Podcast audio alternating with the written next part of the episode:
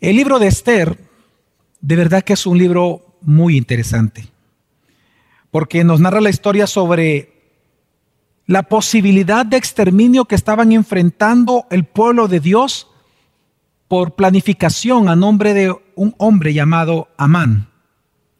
Eran tiempos en donde encontramos en la historia de Israel un tiempo de mucha angustia, un tiempo en donde había dolor, aflicción, porque era una verdadera amenaza de exterminio de todo un pueblo. Pero lo que más resalta del libro es que a pesar de que había aflicción, dolor y angustia en el pueblo de Dios, todo el libro, en medio de ese dolor, nunca menciona a Dios por su nombre. De hecho, si nosotros vemos el libro, no encontramos en todas las narrativas ningún hecho milagroso, ni tampoco encontramos ninguna profecía. Es un libro en que su profundo silencio hace una sola pregunta al corazón de quien lo lee. La pregunta es, ¿dónde está Dios? ¿Dónde está Dios en medio de esta crisis? ¿Dónde está Dios en medio de la pandemia?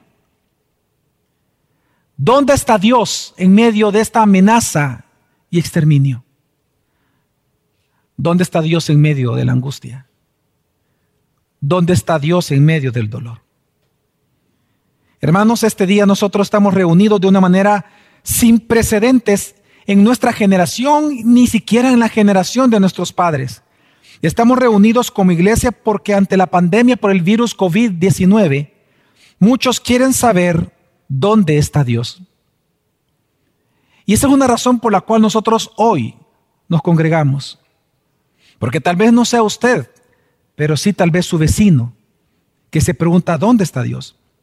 El libro de Esther y en general toda la Biblia nos responde, hermanos, que Dios siempre ha estado ahí, soberano, reinando, dirigiendo absolutamente todo para glorificar su santo nombre en medio de su pueblo a través de los acontecimientos de todo el mundo. Y eso lo deja muy claro en la escritura.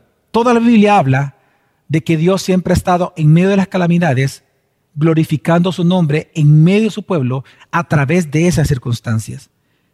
Hermanos y hermanas de Iglesia Gracia sobre Gracia, hoy nosotros estamos reunidos este día, porque aunque nosotros somos débiles y frágiles, Dios no lo es.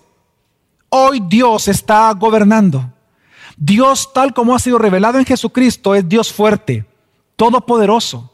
Él es eterno, inmutable, soberano, quien reina sobre todo y sobre todos, y quien está controlando cada circunstancia actual en el mundo por amor a su nombre, Jesucristo. Por eso es que en esta mañana, este día que estamos aquí reunidos, es mi misión en este sermón animarte a que tú sepas cómo conducirte como hijo de Dios en estos tiempos de crisis por amor al nombre de Jesús. No solamente tenemos que comprender dónde está Dios, sino que qué tenemos que hacer ante este Dios que todo lo controla. Así que ante esta pregunta, ¿qué tenemos que hacer y cómo conducirnos como hijos de Dios en tiempos de crisis? Lo primero que podemos decir es que tenemos que confiar en el Dios providente. La Biblia nos enseña, hermanos, que parte de la gloria de Dios es su soberanía. Soberanía significa que Él rige el mundo, que Él gobierna el mundo, Él es el rector de la creación. Cuando nosotros hablamos de que Dios es soberano, significa de que Dios, por ser el creador de su creación, Él es el Señor de su creación. Y por lo tanto Él puede gobernar su creación como Él quiere, porque sabemos que lo que Él quiere es santo, puro, justo y bueno en gran manera pero Dios gobierna. Y Dios está gobernando hoy y siempre. Y algo que nos enseña la Biblia es que Dios gobierna según sus decretos. Y es precisamente a la acción o a la ejecución de Dios de llevar a cabo su plan eterno, decretado y él puesto y revelado en la misma escritura, es que la Biblia le llama providencia. La providencia de Dios es la ejecución de los decretos soberanos de Dios. Nosotros sabemos de que Dios ha decretado todo cuanto sucede en este mundo. Dios ha decretado la creación desde sus inicios hasta su final. Dios es un Dios eterno. Y por lo tanto, cuando Él creó todas las cosas, las creó según su plan eterno. Y esta ejecución de cada una de las circunstancias que vemos en el mundo, en la Biblia se le llama la providencia de Dios. Por eso dice Romanos capítulo 11, versículo 36, porque de Él, por Él y para Él son todas las cosas, a Él sea la gloria por los siglos. Amén. Dios es providente, hermanos. Y eso significa de que Dios obra todo de acuerdo a su propósito y plan eterno para su gloria y para bien de su pueblo. El significado teológico de la palabra providencia, que es que habla de un Dios que ve de antemano las cosas porque Él es el creador y el ser eterno, el significado teológico de la palabra providente realmente está ligado a la historia de Abraham. Cuando, hermanos, recordemos, Dios a Él le da la orden de sacrificar a su hijo. Cuando ellos iban subiendo el monte, el hijo le pregunta a Abraham, le dice, ¿dónde está el cordero para el sacrificio? Y Abraham responde, Dios se proveerá de cordero. Esa palabra proveerá, de ahí viene el concepto de providencia. Lo que nos está enseñando la escritura, hermanos, es que Dios en Jesucristo, Él reina. Él es el gobernante. Y Él está en control providencial de cada uno de los acontecimientos actuales en todo el mundo. Cuando nosotros hablamos de la providencia de Dios, estamos hablando de la manera en que Dios está controlando y ejecutando sus planes perfectos. Planes que para muchos son misteriosos, pero planes en que algunos aspectos son revelados para nosotros. Como dice el libro, de Deuteronomio, los secretos y los misterios son de Dios, mas lo revelado es para nosotros y para nuestros hijos, para que obedezcamos según su palabra. Nosotros hoy, en esta mañana, en este día en donde hemos amanecido con grandes noticias nunca antes vistas en nuestro país y en el mundo entero, en nuestra generación, tenemos que entender de que la Biblia enseña que Dios está reinando y que Él está gobernando y que Él está controlando y que Él tiene un control providencial de todos los acontecimientos del mundo. Es decir, Él mismo se está proveyendo en el mundo de todas las circunstancias necesarias para llevar a cabo un plan que solo Él conoce, pero que sabemos que va a resultar para su gloria y para beneficio de todos sus hijos en todo el mundo. Hermanos, ya sea de un gran pez que se traga a un hombre llamado Jonás, o de un pequeño pez que llevaba en su boca una moneda, Dios controla todo. Ya sea Jesús ordenándole al viento que se calme para que la tormenta cese, o dando la orden a Pedro para caminar sobre las aguas, Jesús es providente. Él controla todo cuanto sucede. El control santo, poderoso, divino de Dios, hermanos, es universal. Las plagas sobre Egipto, si nosotros recordamos en Escritura, las plagas sobre Egipto demostraron que el Señor controla los ríos, las ranas, los insectos, el ganado, las tormentas, la luz y las tinieblas, la salud y la vida humana. Las plagas de Egipto nos enseñan de que Dios controla todo, los virus, las bacterias, todo el universo que Él mismo ha creado. Sin embargo, esta misma providencia nos enseña de que todo lo que Dios decreta y Él hace, su objetivo es darle gloria a su propio nombre. Aún en las plagas de Egipto, que si nos damos cuenta fue juicio para Egipto, pero liberación para su pueblo, antes de él enviar las plagas, cuando él anuncia a Faraón las plagas, él mismo llega a decir de que esto lo está haciendo y lo hará para darle gloria a su nombre. Es decir, que la, razón por la cual Dios es providente con las plagas, con el ganado, los insectos y cada aspecto y animal y en general de cada uno de los elementos de la naturaleza y de la creación, es para Dios hacer famoso su nombre. El que Dios dice que Él quiere glorificar su nombre es que Él quiere darlo a conocer a todo el mundo. Y para eso va a recurrir a cualquier circunstancia para decirle al mundo que Él y solo Él es el Dios que reina. Por eso es que cuando Dios decreta las plagas sobre Egipto, en Éxodo capítulo 7, versículo 5, Dios dice, y cuando yo despliegue mi poder contra Egipto y saque de allí a los israelitas, sabrán los egipcios que yo soy el Señor. Hermanos, Dios es el único Dios verdadero. Esa es parte de su gloria. Parte de la gloria de Dios es que solo Él, es el único Dios. A eso se le llama la singularidad o la unicidad de Dios. Solo Dios es Dios y esa es parte de su gloria. Ninguno de nosotros es Dios, solo Dios es Dios. Y, la razón por la cual Dios envía plagas y hace movimientos y decreta circunstancias en el mundo es para hacer famoso su nombre. Por eso en este mismo texto de las en el contexto de las plagas de Egipto, más adelante, en el siguiente capítulo, capítulo 8 de Éxodo, versículo 22, ya después de que algunas plagas de las primeras habían ocurrido, Dios entonces dice lo siguiente, de esta manera te podrás dar cuenta de que yo el Señor estoy en la tierra. ¿Dónde está Dios? ¿Dónde está Dios en esta pandemia? Pues Dios, hermanos, está ejecutando providencialmente lo que Él ha decretado para nuestro mundo. Dios está aquí. Y Dios está ahí contigo en tu familia. Dios está contigo en tu hogar. Dios está aquí, gobernando providencialmente según los decretos de su santa voluntad. Éxodo 4, versículo 11, dice la escritura que el Señor le dijo a Moisés, ¿quién es el que le dio boca al ser humano?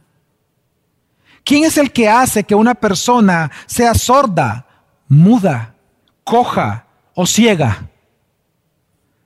Pues yo, el Señor.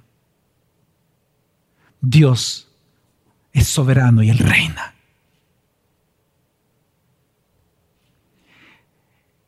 Él es el que está gobernando, controlando y ha decretado la pandemia sobre el mundo. Y no por eso Dios es malo. Él es justo. Pero a la vez Él es amoroso. Él es amor. Él es santo. Él es bueno. Él es misericordioso. Pero él mismo está preguntando en Éxodo 4, dice, el Señor le dijo, ¿quién es el que le dio la boca al ser humano? ¿Quién es el que hace que una persona sea sorda, muda, coja, ciega o enferme? Pues yo el Señor. Incluso en Lamentaciones, cuando recordemos el profeta Jeremías, cuando escribe Lamentaciones, estaba enfrentando el exilio, él estaba viendo el exilio de su pueblo. Y en este dolor de sufrimiento, de persecución, de asesinatos al pueblo de Dios, en donde muchos estaban muriendo y siendo llevados como esclavos por otra nación, viene inspirado por el Espíritu Santo y Dios dice a través del profeta en Lamentaciones 3, 37 y 38 y dice, ¿Quién es aquel que habla y así sucede? A menos que el Señor lo haya ordenado. No sale de la boca del Altísimo tanto el mal como el bien. El Altísimo. El infinitamente majestuoso. De él proceden los decretos de bien como también los decretos de mal sobre el mundo.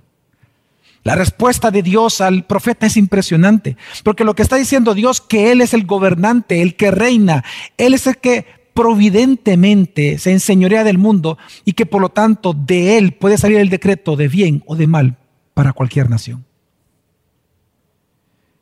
¿Qué puede decirle el barro al alfarero? ¿Qué puede decirle la vasija al que lo ha hecho así? Nadie puede enfrentarse a Dios, porque Dios es soberano. Ahora, hermanos, no vayan a pensar de que Dios es malo o que Dios se goza en el dolor.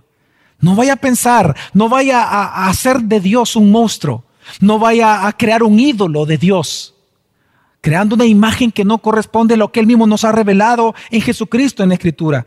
Dios no se goza en el, en el dolor, Él mismo lo deja claro en la misma Escritura. Dios no se goza en el dolor. No vaya a pensar de que Dios es malo. Recuerde que Dios no solamente es providente, que lo que estamos hablando, sino que Dios es amor, bueno, justo, santo y misericordioso y por lo tanto también Él es paciente con el pecador. Lo que estos textos realmente nos están resaltando es una gran verdad de que Dios reina providencialmente. Hermanos, póngase a pensar lo siguiente. Si Dios solo fuera justicia y no hubiera en él nada de misericordia, ante un, ante un mundo lleno de pecado y ante los hombres pecadores, ¿qué es lo que un Dios justo sin misericordia tendría que hacer sobre cada uno de nosotros? El total de la humanidad. Él tendría que exterminarnos. Porque Él es justo.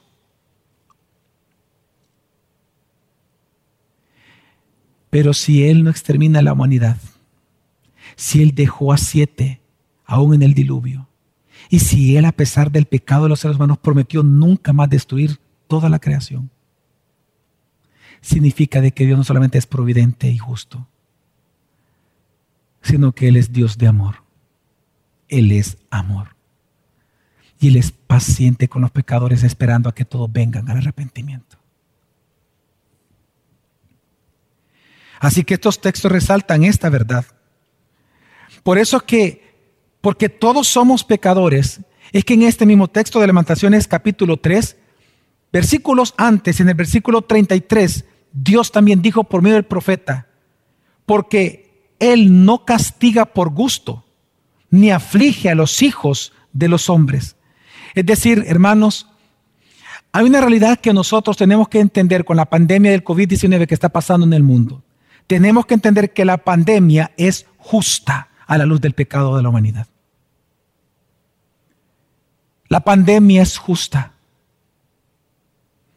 La pandemia tiene que usted entender que es un castigo de Dios. Romanos 1 deja claro que Dios sigue manifestando su ira contra aquellos que con injusticia detienen la verdad que debe ser predicada al mundo. Si nosotros vemos en la misma escritura como los pasajes donde se mencionan las enfermedades a naciones y las pestes, vamos a encontrar que nunca son pruebas, todo el tiempo son castigos. Tenemos que entender que estamos enfrentando el castigo de Dios a la humanidad. Porque Él no castiga por gusto, ni aflige a los hijos de los hombres por gusto. Pero la buena noticia en todo esto es que así como la Biblia nos enseña que a la luz del pecado la pandemia es justa, pero a la vez nos enseña que la misma pandemia es un instrumento de bondad según el propósito de Dios. Porque el mismo libro de lamentaciones, versículo 32, dice, antes bien, si Dios aflige, también se compadecerá según su gran misericordia. Qué hermoso. La misma Biblia está enseñando de que Dios es justo, que le envía juicios, pero el mismo juicio y su misma justicia resulta en un reflejo y una gloria de su gran misericordia. Y encontramos aquí el gran drama que vemos tejidos en cada una de las páginas de la Escritura, de que Dios a través de sus juicios, Él manifiesta su gracia para todos sus escogidos. Bendito sea el Dios creador de cada uno de nosotros. Que en medio de sus juicios, Él también muestra su gracia para con nosotros. Porque antes bien, si Él aflige, también se compadecerá según su gran misericordia. Hermanos, el comprender que Dios es providente tiene grandes implicaciones para nuestra vida de fe hoy, este día. En primer lugar, tú tienes que estar convencido al ver la providencia de Dios de que Dios te ama. Dios es amor, hermanos. Dios es amor. Dios no es que tenga amor, claro que Dios ama, pero la Biblia está diciendo de que Dios es amor. Cada uno de los atributos de Dios es Dios y Dios es sus atributos. Dios no es divisible, Él no tiene partes. Dios es simple, dicen las confesiones. Dios es simple. Pero en esta simpleza de Dios significa de que Dios como un solo Señor, Él te ama a ti. Y si bien es cierto, hay una disciplina para el mundo, para nosotros los hijos de Dios es una prueba. Disciplina y juicio para el mundo, prueba de gracia y misericordia para sus hijos y elegidos. Dios te ama. Significa que en medio del dolor y en medio de las disposiciones que aún los gobiernos del mundo están tomando, Dios todo lo hace amorosamente para ti y para tus hijos. Y tú nunca vayas a dudar de eso, hoy más que nunca. No dudes de que Dios es amor. Dios te ama a ti. Por lo tanto, confíe en Él. Este es un tiempo en donde se va a demostrar quiénes son verdaderos cristianos y quiénes no son verdaderos cristianos. Por muchas semanas hemos estado predicando en este año y el año pasado a través de la serie de Santiago y la serie de Primera de Juan, que los verdaderos cristianos manifiestan su genuinidad, su autenticidad a través de las decisiones en tiempos como hoy. Pero las acciones justas de los hijos de Dios mostrando su autenticidad de fe viene de entender de que Dios es providente, de que nuestro Salvador es el que reina, que Jesucristo es mi Señor, es Salvador, pero es Rey. Y que por lo tanto yo puedo confiar en Él, en que todo lo que pasa y sucede a mi alrededor, sea doloroso o no sea doloroso, todo va a redundar para gloria de su nombre y para bien de los elegidos de Dios, sea en esta vida o con la muerte allá en el cielo. Pero Dios se va a glorificar. En segundo lugar, el entender de que Dios es providente implica hacernos entender de que la buena voluntad de Dios, hermanos, en este tiempo, en el mundo, con la pandemia, la buena voluntad de Dios es darnos su reino. El catecismo de Heidelberg nos enseña a confesar que nuestro Padre, Dios el Padre, por medio de nuestro Salvador Jesucristo, Él nos va a proveer de todas las cosas necesarias para el alma y el cuerpo, dice el catecismo. Y además que hará que cualquier mal que Dios envíe sobre mí, en este valle de lágrimas, se convierta en una ventaja para mí, porque Él puede hacerlo, siendo Dios todopoderoso y dispuesto siendo un Padre fiel. Algo que ha querido la iglesia desde siempre y que es enseñanza evangélica, apostólica e histórica, como lo vemos en este catecismo y en otras confesiones, es que cualquier mal que Dios envía al mundo, nosotros entendemos de que Dios, como Él puede hacerlo es el Todopoderoso, va a resultar en una ventaja para nosotros, sus hijos. Por lo tanto, en tercer lugar, algo que nos enseña también la providencia de Dios. Una tercera implicación es que tenemos que temer a Dios, hermanos. Si Dios reina, si Él es providente, si Él controla el virus, y si Él controla la vida y la muerte, si Él controla quién nace y quién muere, si Él controla el viento y cada uno de los elementos, animales y plagas, entonces teme a ese Dios. Teme. Teme a tu Dios. Teme a tu Señor. No, no estoy hablando de que tengas miedo. Teme. Teme. Ámalo con todas tus fuerzas. Honra sus mandamientos. Honra sus disposiciones. Honra su palabra. Teme a tu Dios providente. Porque Dios lo es y Él es Rey. Ahora, esto obviamente hace que nos preguntemos algo. Si Dios controla todo, si Él es providente con todo lo que Él ha decretado, ¿qué tenemos que hacer nosotros como hijos de Dios en una pandemia como la que estamos enfrentando hoy en día? ¿Qué tenemos que hacer los hijos de Dios en medio de las profundas crisis que hay en el mundo?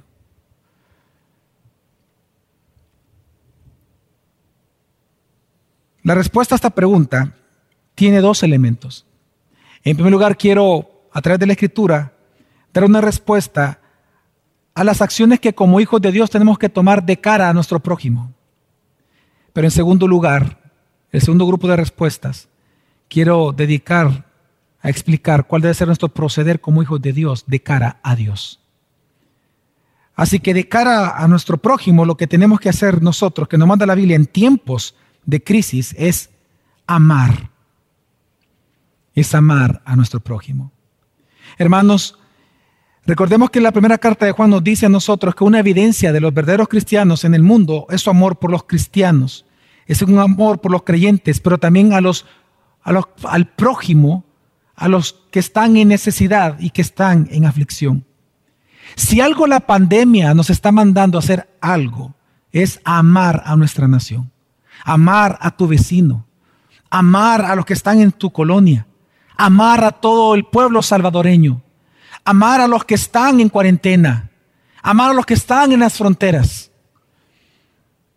Lo que la pandemia nos está enseñando, o Dios a través de la pandemia, es que Él nos está diciendo que tenemos que amarnos los unos a los otros como Él mismo nos ha amado a nosotros. Ahora, ¿cómo se hace eso? Y quiero mencionar tres formas en las cuales como cristianos nosotros hoy en medio de esta pandemia podemos amarnos unos a otros. Y lo primero es evangelizando. Hermanos, no hay mejor ni más graciosa manera de amar a otra persona que compartiendo el Evangelio. Les he mencionado desde un inicio de este sermón que la pandemia, si bien es cierto, es un instrumento de juicio, también es un instrumento de misericordia. Pablo dice en Gálatas capítulo 4, versículo 13, cómo fue que él llevó el Evangelio a Gálatas. Y él dice en el versículo 13, pero sabías que fue por causa de una enfermedad física que yo os anuncié el Evangelio la primera vez. Es impresionante. Lo que nos está diciendo el apóstol Pablo es que antes de llegar a Galicia, dice la tradición y dicen los escritos históricos, que antes de Pablo llegar a Galicia, Pablo enfermó de una enfermedad de muerte en aquel entonces llamada malaria. Una enfermedad que estaba matando a miles de personas en aquel momento y de la cual Pablo enfermó. Pero a pesar de que Pablo enfermó, él aún así se fue a Galacia. Y cuando él llega a Galacia, algunas personas lo reciben al ver que él estaba enfermo y lo cuidan. Pero lo que ellos no se imaginaron es que la recompensa por cuidar a este hombre llamado Pablo, un tal apóstol de un tal Jesús, es que el premio que ellos recibieron por tan valioso acción sobre Pablo es recibir las buenas nuevas del Evangelio. Todo por una enfermedad. Nació la hermosa iglesia de los Gálatas. Hermanos, todo juicio de Dios en la Biblia es para mostrar su gracia a sus elegidos. Nunca olvides eso. Todos los juicios que vemos en la Escritura y en la historia de la humanidad es para Dios mostrar su gracia a los elegidos. Y si tú quieres saber de esto, entonces solo mira la cruz. Mira la cruz de Jesucristo. Porque allí nada se puede comparar, no hay pandemia, no hay dolor, no hay sufrimiento en la historia de la humanidad que se pueda comparar al sufrimiento del Hijo de Dios en la cruz. Porque lo que vemos en la cruz es la muerte, el asesinato de parte de un pueblo en contra del ungido de Jehová. Lo que vemos en la cruz es la muerte del justo, de manera injusta pero para los injustos.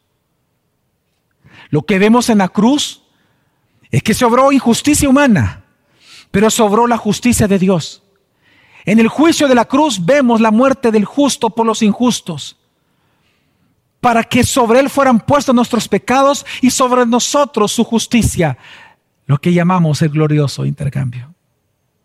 Mis pecados sobre él, para que su justicia inmerecida sea sobre mí glorioso intercambio. Así que hermanos, nosotros lo que encontramos acá en la cruz es la gracia del Señor. En la misma cruz vemos la justicia de Dios obrando, vemos su juicio sobre el pecado de la humanidad, pero a la vez vemos la gracia y la salvación para aquellos que crean en ese juicio de Jesucristo como Dios Salvador. La gracia de Dios en medio del juicio. Por eso es que cuando nosotros vemos en la misma escritura, hermanos, Recordemos incluso que cuando la iglesia estaba, comenzó a ser ya perseguida formalmente por el imperio romano, ahí por, después del año 60, todos los, nos cuenta la misma escritura que todos los hermanos nuestros de Roma en aquel momento, ellos se fueron huyendo, obviamente del, asesinato y, y, de toda la mortandad que estaba habiendo, porque era un momento en el cual los vecinos sin restricciones podían matar a los cristianos. Porque recuerde que Nerón acusó eh, con mentiras al cristianismo de haber incendiado Roma. Comienza una persecución tan horrible en aquel momento en contra de la iglesia que entonces muchos, los que estaban en Roma, que es donde comenzó la persecución, se van a diferentes regiones, a Poncio, Galacia, Bitinia, Capadocia.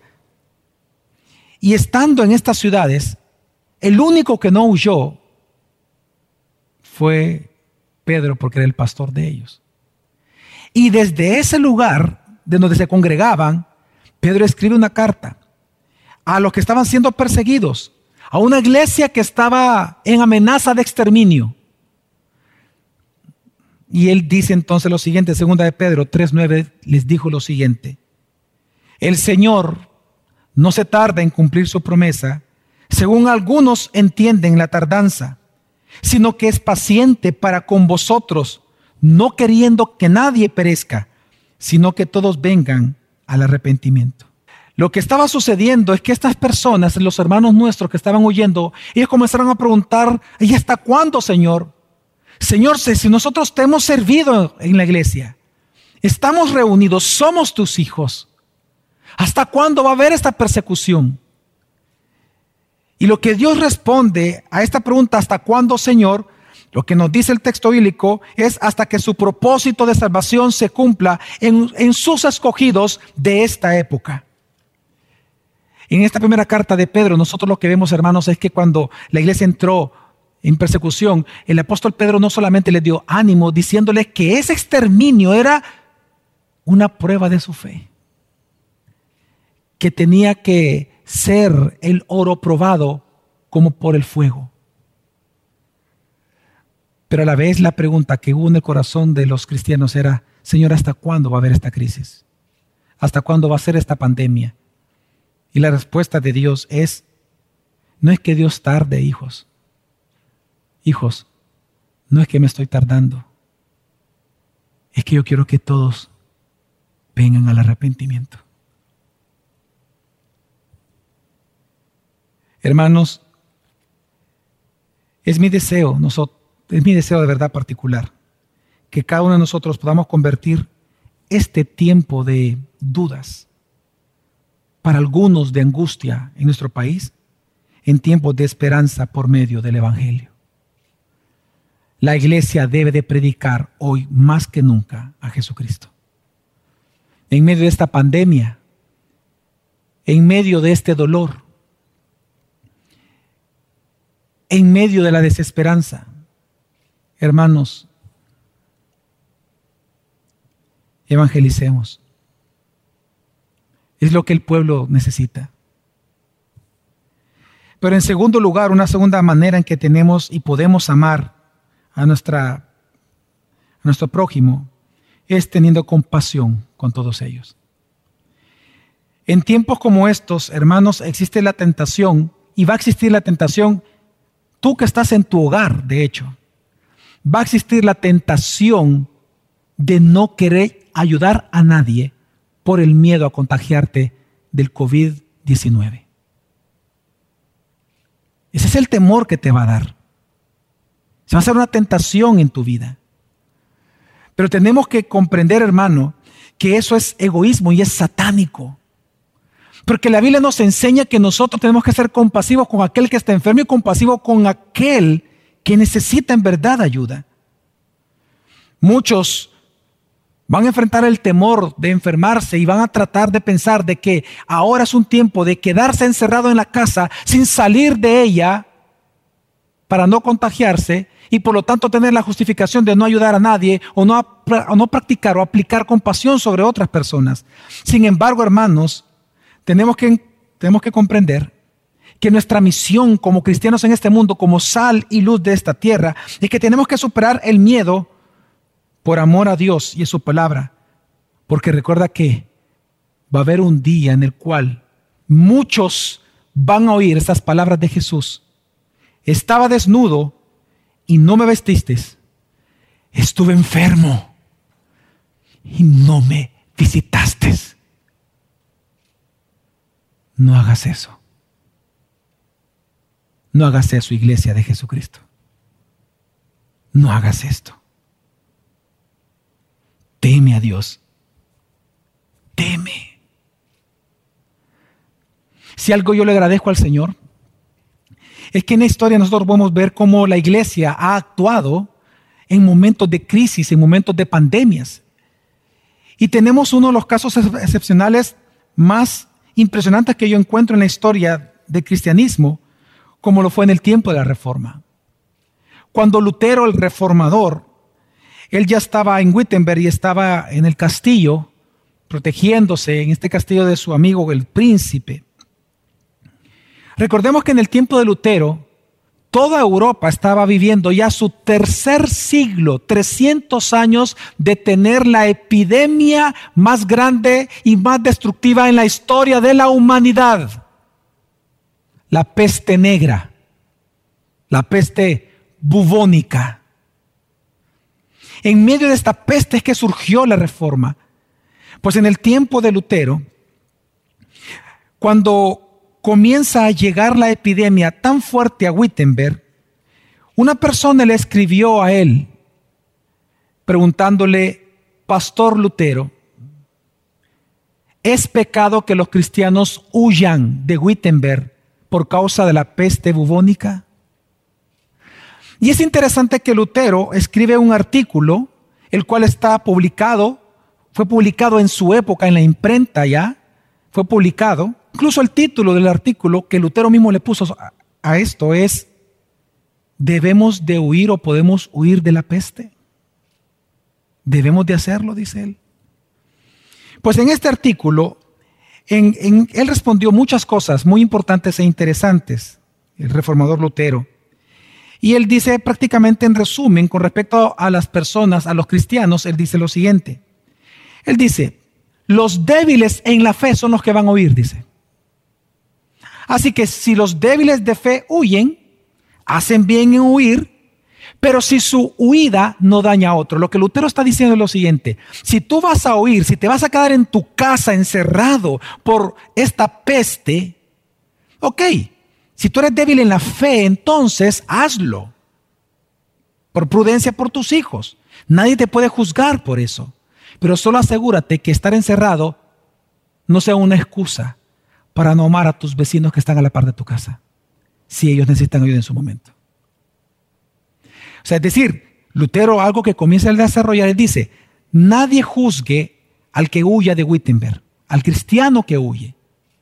Él es un débil de la fe, pero es nuestro hermano. Su fe le dice que tiene que huir. En su conciencia, él está haciendo lo correcto delante del Señor, que lo haga. No es pecado, pero no es pecado si antes de irse él ayuda a su prójimo.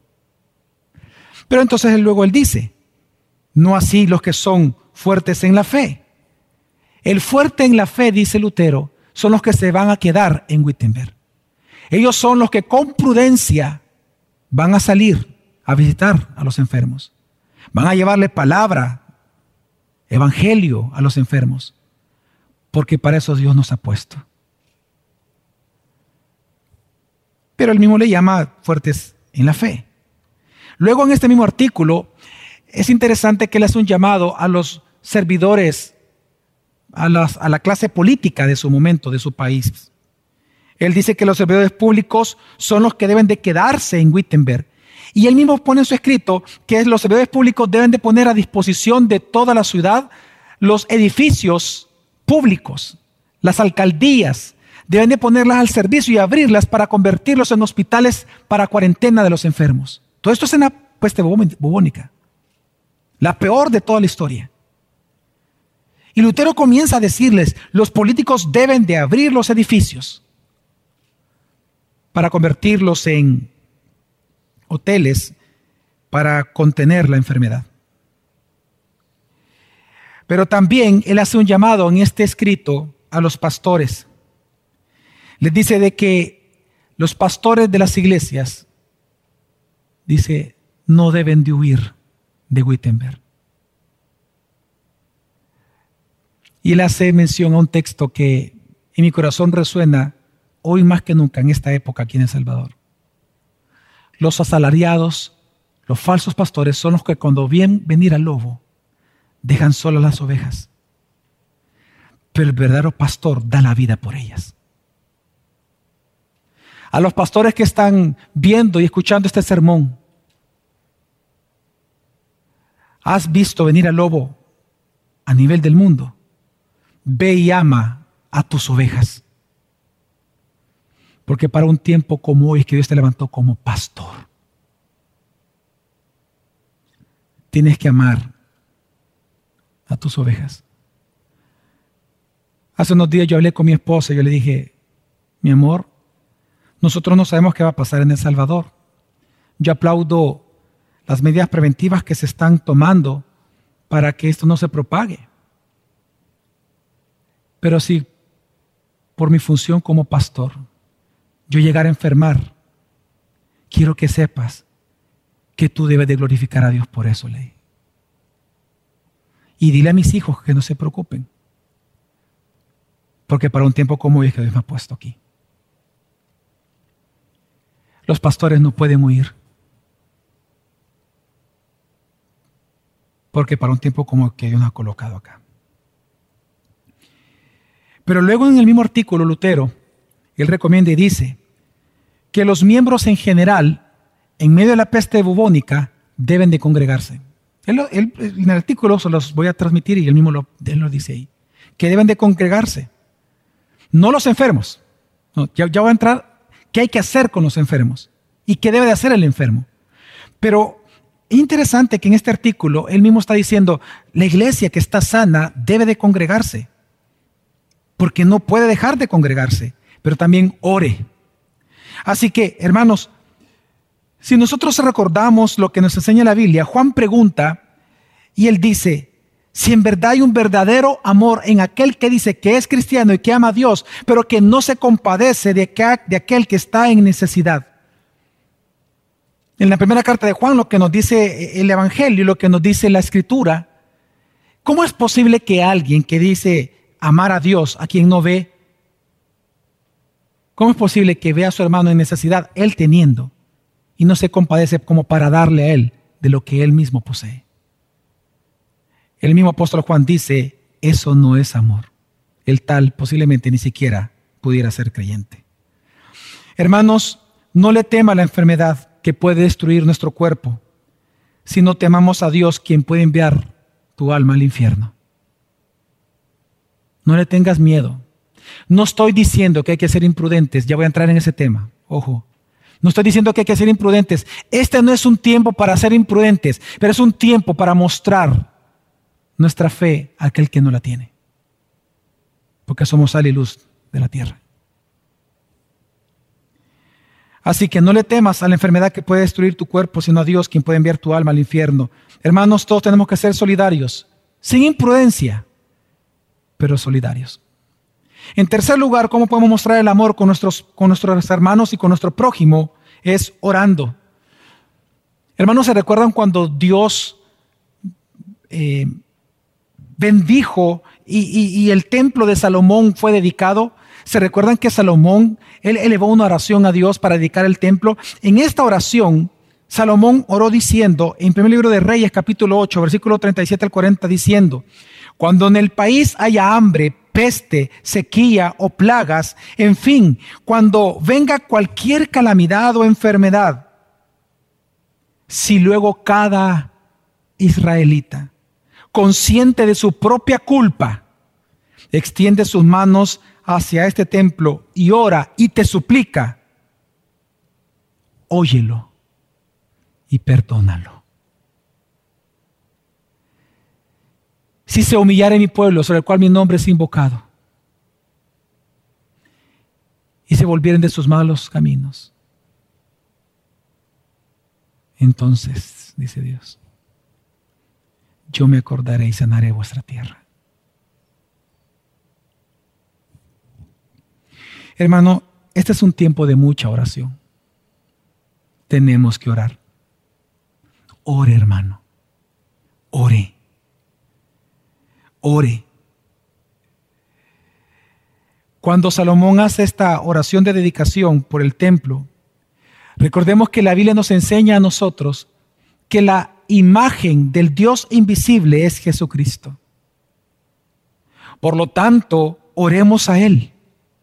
Dice la escritura que en Apocalipsis que en la nueva creación ya no va a ser necesario un templo porque la presencia misma de Dios, es decir, en Cristo, Jesucristo mismo, la imagen visible del Dios invisible, estará allí y por lo tanto ya no será necesario un templo.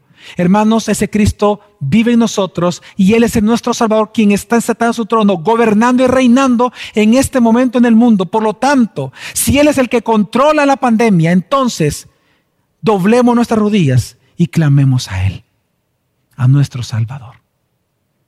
Clamemos. Clama. Clama por misericordia. Clama por sanidad. Ora por los enfermos en el mundo. Ora por los médicos. Ora por los que están sanos en tu casa para que Dios los siga protegiendo. Líbranos del mal, nos enseñó a orar Jesucristo. Ora por tu familia, ora por tus hijos, ora también por ti. Como también, como dice primera de Pedro, en un contexto de persecución, ora por tus gobernantes para que Dios les dé sabiduría. Oremos, hermanos. Es una forma de amar a nuestros hermanos. Pero quiero aprovechar también darle unos consejos a aquellas personas que se van a enfermar en nuestro país, porque no sabemos. Nosotros rogamos a Dios que no haya enfermos, ni uno solo en El Salvador. Pero si va a haber enfermos, tengo unos consejos para ustedes. En Levítico 13:14, Dios previendo las infecciones en el mundo, en dos capítulos, él da leyes sanitarias. Y Dios manda en la escritura a que toda persona que presente síntomas de alguna enfermedad infecciosa debe de ir a las autoridades y él mismo voluntariamente someterse a cuarentena. Eso está en Levítico 13:14. Dios manda la cuarentena en el mundo para su pueblo. El que esté enfermo tiene que buscar voluntariamente la cuarentena. Ahora la pregunta es ¿por qué? Y la respuesta es por amor a su propio pueblo para no infectar a sus hermanos. Es por amor a ellos. Yo entiendo que hoy en día la palabra cuarentena puede asustar a muchos, pero si tú tienes los síntomas, sabes cuál es tu deber por amor a la iglesia, por amor a tus vecinos, por amor a la sociedad y por amor a tus hijos. Es ir y decirle a las autoridades, yo creo que estoy enfermo, por favor, hagan el examen. Y si estoy enfermo, por favor, pónganme en cuarentena. Por amor a mi pueblo hazlo. Lutero, en este artículo que él escribió, que les comentaba, él mismo dice a los, a, los enfermos, les dice, fumiguen sus casas, tomen las medicinas que los médicos les han recetado. Y él mismo dice, manténgase en cuarentena.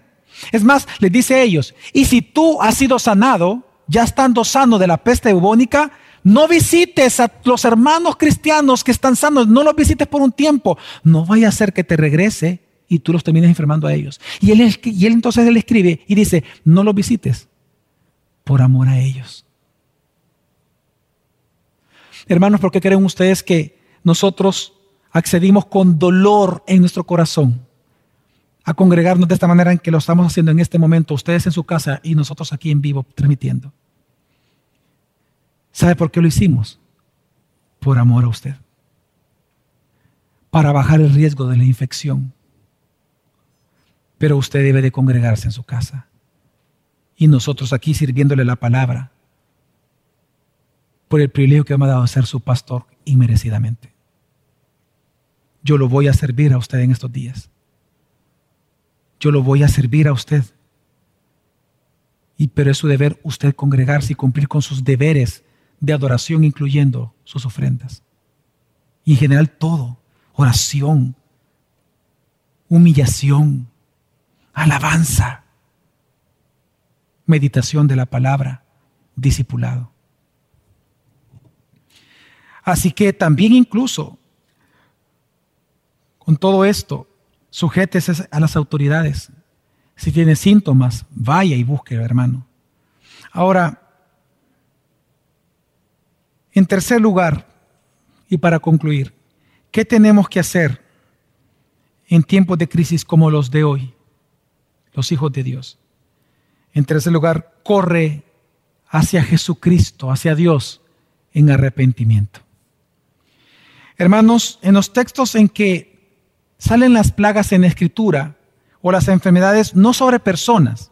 Porque cuando en la Biblia habla de enfermedades de personas, como por ejemplo el ciego de nacimiento, Jesús dijo, no, él no nació por ningún pecado. Él nació ciego para que Dios fuera glorificado. Cuando son enfermedades en el texto bíblico particulares, entendemos que puede ser por pecado como puede ser simplemente como una prueba para que Dios sea glorificado. Pero cuando vemos nosotros enfermedades sobre naciones, sobre pueblos y etnias enteras, pueblos y naciones, siempre son juicio de Dios. Por lo tanto, usted en este momento tiene que reconocer y tenemos que ser humildes delante del Señor y doblando nuestras rodillas, tenemos que reconocer que hay un juicio de Dios sobre el mundo. Dios está castigando justamente este mundo.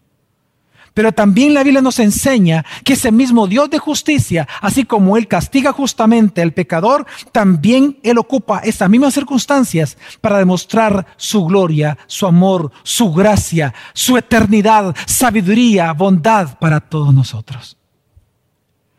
Por eso ten en cuenta que la Biblia grita a viva voz que la única manera entonces de huir de este juicio de Dios es corriendo hacia Jesucristo corre hacia Cristo, porque Jesús es Dios Salvador.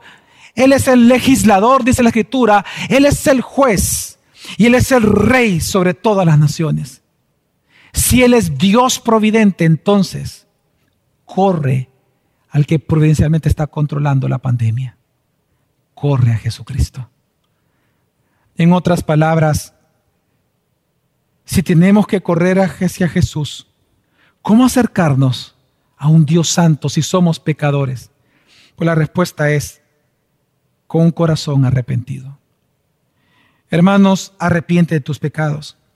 Quiero contarte una historia que aparece en la Escritura y presta mucha atención a lo que te voy a decir. Asa fue un rey, uno de los reyes de Judá, de la gran lista de reyes de Judá, que fueron muy malvados. Asa es un rey que él no confió en Dios cuando el pueblo o, la otra, em, el otro reino, el de Israel, lo atacó. Él en lugar de confiar en Dios como Dios le había mandado a Judá a hacer y a todo su pueblo, él mandó a un rey pagano los tesoros del templo, dice que del templo santo de Dios, los mandó para comprar el favor de un rey pagano para que lo defendiera de los israelitas. Cuando él hizo eso, Dios envió un profeta y le dijo que él había obrado mal y que por lo tanto él tenía que arrepentirse de su pecado de no confiar en Dios. Pero lo que hizo el rey Asa, en lugar de escuchar la palabra del profeta, es mandarlo a la cárcel para que éste fuera asesinado, que fuera muerto allí. Él lo mandó a la cárcel. Ahora, la Biblia continúa la historia de Asa y nos dice que con el tiempo, después de hacer estas cosas, él enfermó y que en su enfermedad él no hizo algo que tenía que hacer. Y quiero que escuchemos lo que él tenía que hacer y que no hizo.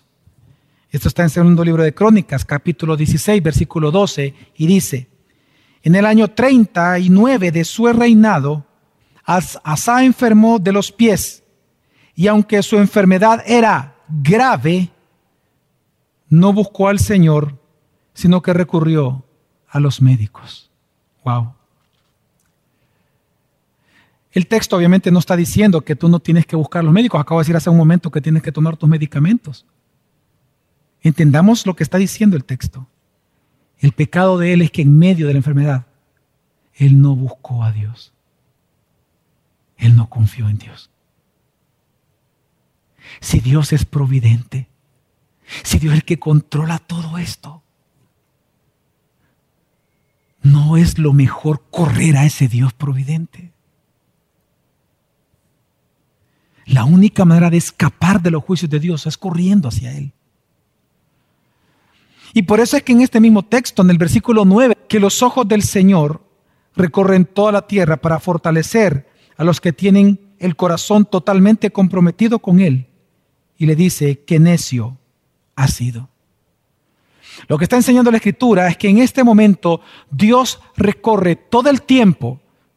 Recuerde que Él es eterno y Él está viendo toda la historia. Para Dios no hay pasado, ni presente, ni futuro. Él es eterno. Él está viendo toda su creación, todo de una sola vez. La eternidad de Dios y la,